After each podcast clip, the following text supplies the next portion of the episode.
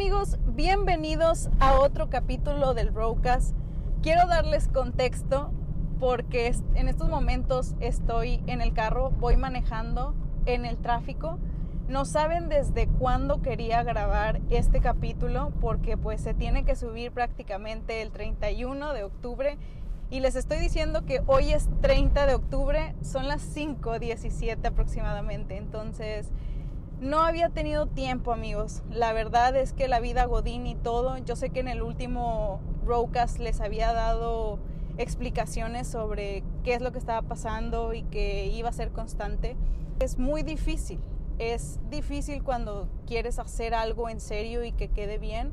Y ahorita aproveché que traía el micrófono en el coche porque siempre lo he traído presente porque desde la semana pasada que quiero grabarlo y creo que por algo pasan las cosas, ahora lo puedo pues confirmar, porque este capítulo iba a tratar sobre cómo eran mis Halloweens, mis días de muertos en la infancia, contarles un poco, porque yo sé que la mayoría de los que escuchan este podcast son amigos conocidos de Monterrey. Y les cuento por qué digo que todo pasa por algo. Esta semana fui a tomar unas fotos y quise hacer algo de Halloween. Creo que este mes anduve muy, muy constante en mis redes sociales, pues haciendo contenido de Halloween, obviamente. Y esta semana me tocó hacer unas fotos que más al rato les voy a explicar cómo fue el asunto. Y dije, bueno, creo que podré contar mi infancia y cómo ha evolucionado con esto que me pasó. Pero bueno, ya para no hacer este intro tan, tan, tan largo como siempre. Empecemos cómo eran mis días de muertos, mis Halloween en la infancia. Creo que me ha tocado estar como en muchas o muchos tipos de cultura porque pasé Halloween tanto en Estados Unidos como en San Luis y un poquito se podría decir aquí en Monterrey porque pues la pedida de dulces y todo eso es más cuando uno es, un bebé casi y ya de grande pues nos da pena, no sé, en mi caso.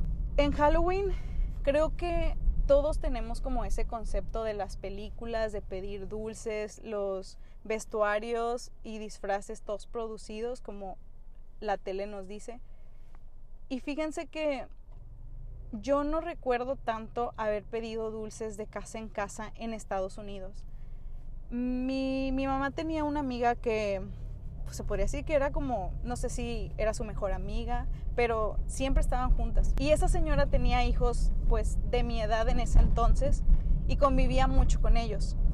Así que recuerdo muy bien que una vez fuimos a, a una tipo fiesta de disfraces pero eran concursos, o sea, tú concursabas y te daban pues los dulces en, tu calabacita en este caso, pero estaba random porque en verdad ahorita que hago memoria no recuerdo ninguna vez en Estados Unidos haber pedido dulces, sino que siempre eran como ese tipo de concursos a los que iba.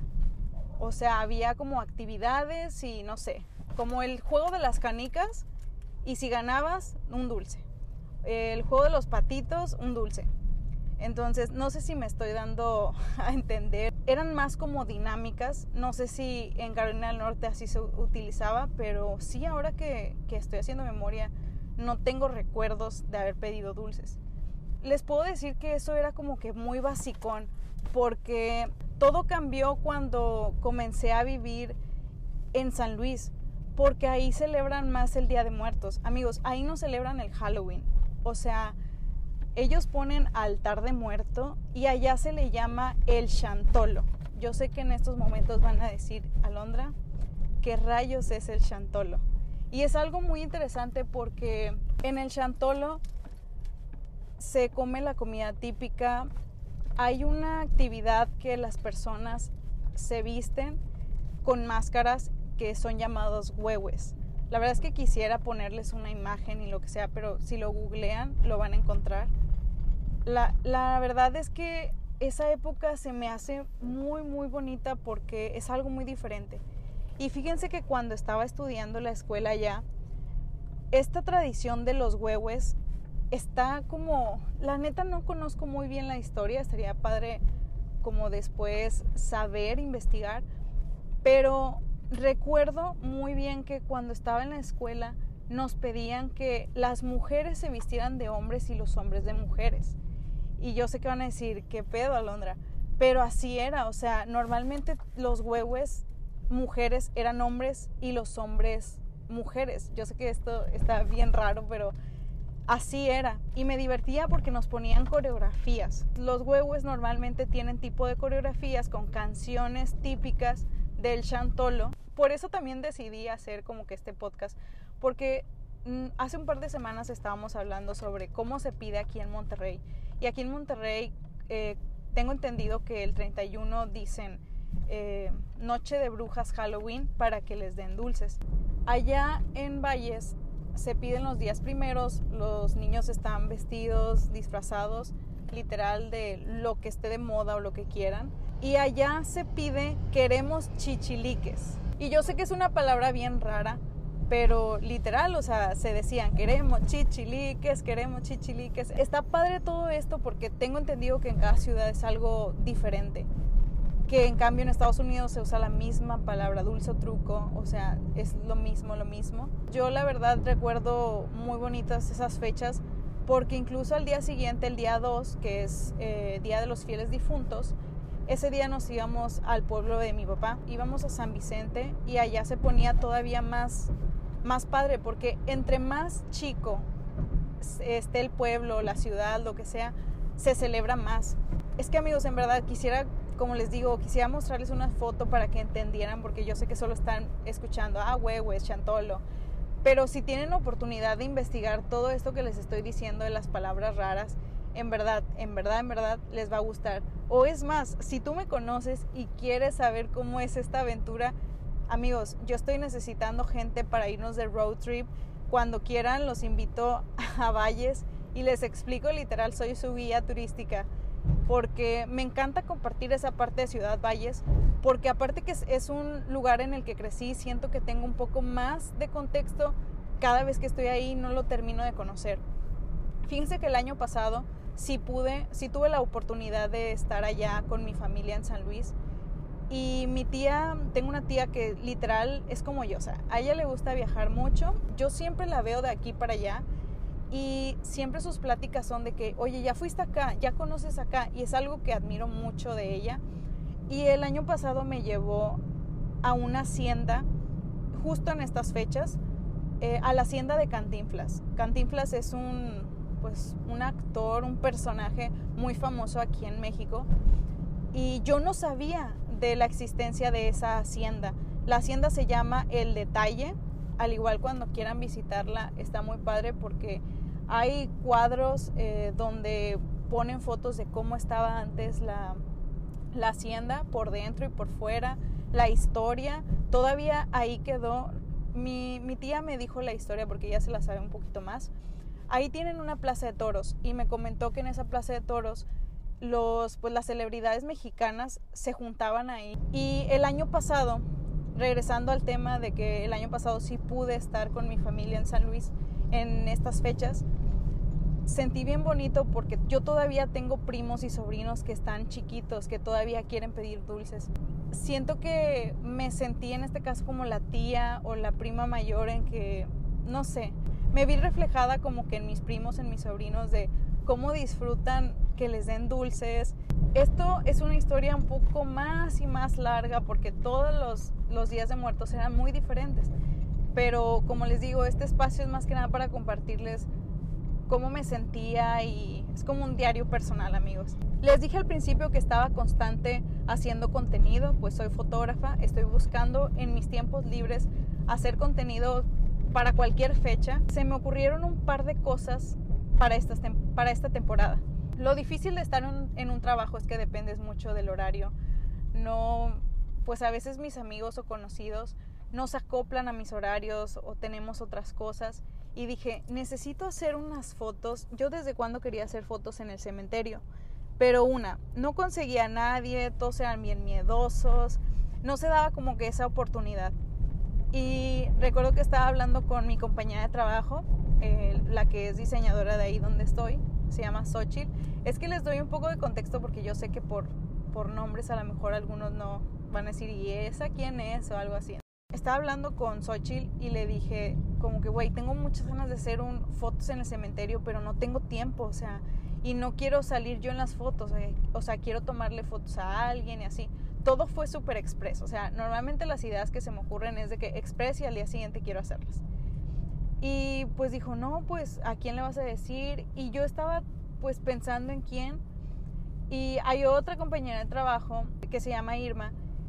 Y pues la neta, yo, yo sé identificar cuando una persona no le da pena y más que nada porque yo sé que la cámara impone mucho. Yo soy una de las personas que a mí me da mucha pena que me tomen fotos. Y le dije, oye, eh, ¿me podrías ayudar para unas fotos en el cementerio? Tengo esta idea. La neta es que siento que desarrollamos la idea así muy express. Pero pues me dijo, sí, está muy bien, este, jalo y ya lo estamos organizando. Yo conseguí unas pinturas random que la neta no eran de la mejor calidad, pero pues era lo que había, amigos. O sea, porque básicamente teníamos que hacer las fotos en una hora, así se los digo. La ventaja es que del trabajo el cementerio estaba como a cinco minutos, porque dije, ay, no importa, hay que meternos y la neta no sé si nos van a sacar o si pedir permiso, pero pues bueno, ya, lo organizamos y se unió a estas fotos otra compañera de trabajo que se llama Yolanda y pues básicamente éramos cuatro, cuatro las que íbamos. Yo dejé el carro, principalmente aquí empezó todo. Yo dejé el carro en un lugar que ni siquiera yo sabía si se podía estacionar o no, pero estaba literalmente enfrente del cementerio. Después, pues nos tuvimos que cambiar en mi carro, porque salimos del trabajo corriendo, esta chava la que iba a tomar las fotos, Irma, se tuvo que maquillar así random en el panteón, literal arriba de una tumba. Todo fue súper, súper rápido. Y yo sé que las cosas así no se hacen, pero era eso o nada. Entramos al panteón y yo dije, bueno, voy a aprovechar yo también a tomarme unas fotos para yo también tener contenido en mi Instagram personal. Todas íbamos de negro. O sea, yo iba con botas, eh, Irma también iba con botas, o sea, parecíamos una banda de metaleras. Y pues no había nadie y nos metimos yo acomodé las cosas, mientras se maquillaba esta chava, yo estaba checándole las luces y así. Y la neta fue un maquillaje super express. y la idea no estaba todavía concreta, pero solo teníamos que queríamos hacer fotos en el cementerio. Empezamos ya la sesión, tranqui, tomar fotos, diferentes ángulos y ya, o sea, le estoy diciendo que pasaron, no sé, como que unos 30, 40 minutos y Yolanda, mi compañera, me dice, oye, ¿no escuchan eso? Se escuchan como unas, eh, creo que como, unas sirenas, algo así. Y pues yo andaba en el mundo de fotos y es como que nadie le puso como que tanta atención. Ah, sí, pues quién sabe. Y no recuerdo quién dijo después de que, oigan, se escuchan las cadenas. Y, tampoco recuerdo quién dijo de que, y si nos dejan encerradas aquí, que no sé qué, ya empezamos, pero a tomarlo como chiste fue como que X, pues nosotras terminamos las fotos y todo. Pero las sirenas estaban en constante, o sea, se escuchaban, se escuchaban muy cerca y no, no paraban. Y yo ya cuando estaba acomodando todo, después de terminar la sesión, mm, me quedé pensando y dije, chingado, ¿y si es la policía? O sea, yo pensé, mi carro está mal estacionado, de seguro pues están eh, pues pusieron las sirenas para que alguien salga, quieren saber quién es el dueño y así. dije, chingado, o sea, con mi suerte. En lo que caminábamos y todo, vi las sirenas de cerca y dije, chingado, es una grúa, se van a llevar mi carro. Porque enfrente de mí había un autobús y ya para ese entonces no estaba ese autobús y dije, no, no, no, se lo llevaron y ahorita se van a llevar mi carro. Yo ya estaba pensando en un montón de cosas. Dije, ¿qué voy a hacer? ¿Me van a llevar a la cárcel? No entiendo. Y ya, ¿no? y nos acercamos a la puerta y vimos que la entrada estaba cerrada con candado, con cadenas y todo, o sea, con seguridad. Y fue como de que, ¿qué vamos a hacer? O sea, yo la verdad es que soy bien nerviosa y dije, no, no, no, no, con que venga la policía, nos saquen, no, no, no, no, no, no sabía ni qué pensar. Yolanda y Xochitl se fueron a buscar a la caseta, pues veíamos que había una luz prendida y claramente dijimos, pues ah, debe de haber alguien que nos abra y pues punto. Y pues no, no estaban. Y afuera de nosotros, de esas sirenas, eh, no era una grúa, eran dos bomberos que tenían que trabajar ahí, pero tampoco les abrían. Pues claramente no había nadie. Resulta que los bomberos nos empezaron a hacer un par de preguntas como, eh, ¿y qué están haciendo? ¿Vienen de una fiesta? porque andan de negro? Y que no, ustedes eh, no vienen a ver a un familiar y así cuestionándonos. Y yo de que chingado, o sea, ¿qué voy a hacer? Yo solo estaba pensando en que, güey, nos van a llevar a la policía, o sea, yo estaba pensando ya además. Y ya en eso fue de que, pues, la única opción era saltar la barda y aprovechar que los bomberos estaban ahí. La barda estaba, pues sí estaba alta, o sea, no es como que, ay, sí, me paso fácilmente y ya. Pues ni modo, tocó saltar, eh, saltar la barda.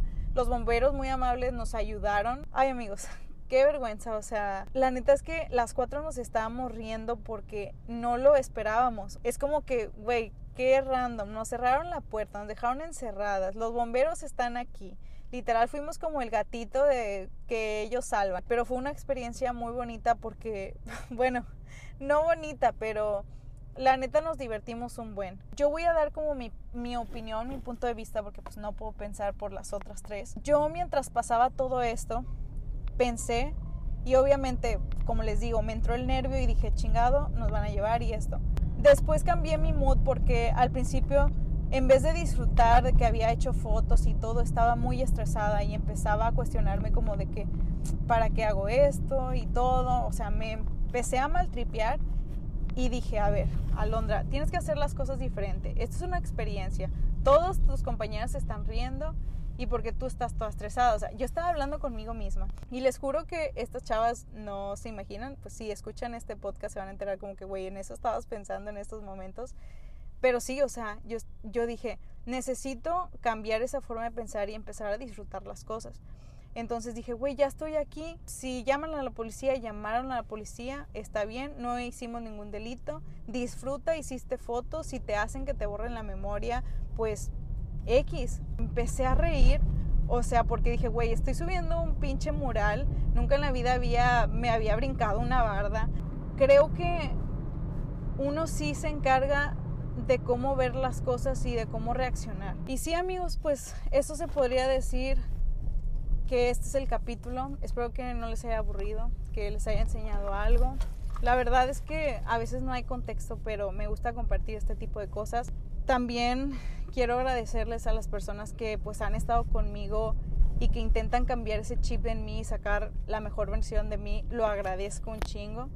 Y pues en especial también, o sea, ya que estoy hablando eh, a Irma, a Yolanda, a Xochitl, la neta es que desde que las conocí, mi vida es como un poco más divertida. Si escuchan este, este podcast, quiero decirles que las quiero mucho.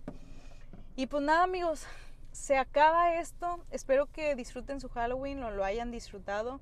Se vienen cosas, mi época favorita. Se viene la Navidad, que yo estoy muy, muy emocionada. Ahí ténganme paciencia, que pues no siempre se va a poder subir un podcast, pero cada que se suba es un cachito en mi corazón, un pedacito que quiero compartirles. Y pues nada amigos, yo soy Alondra Ponce y nos vemos en el próximo capítulo del Rowcast.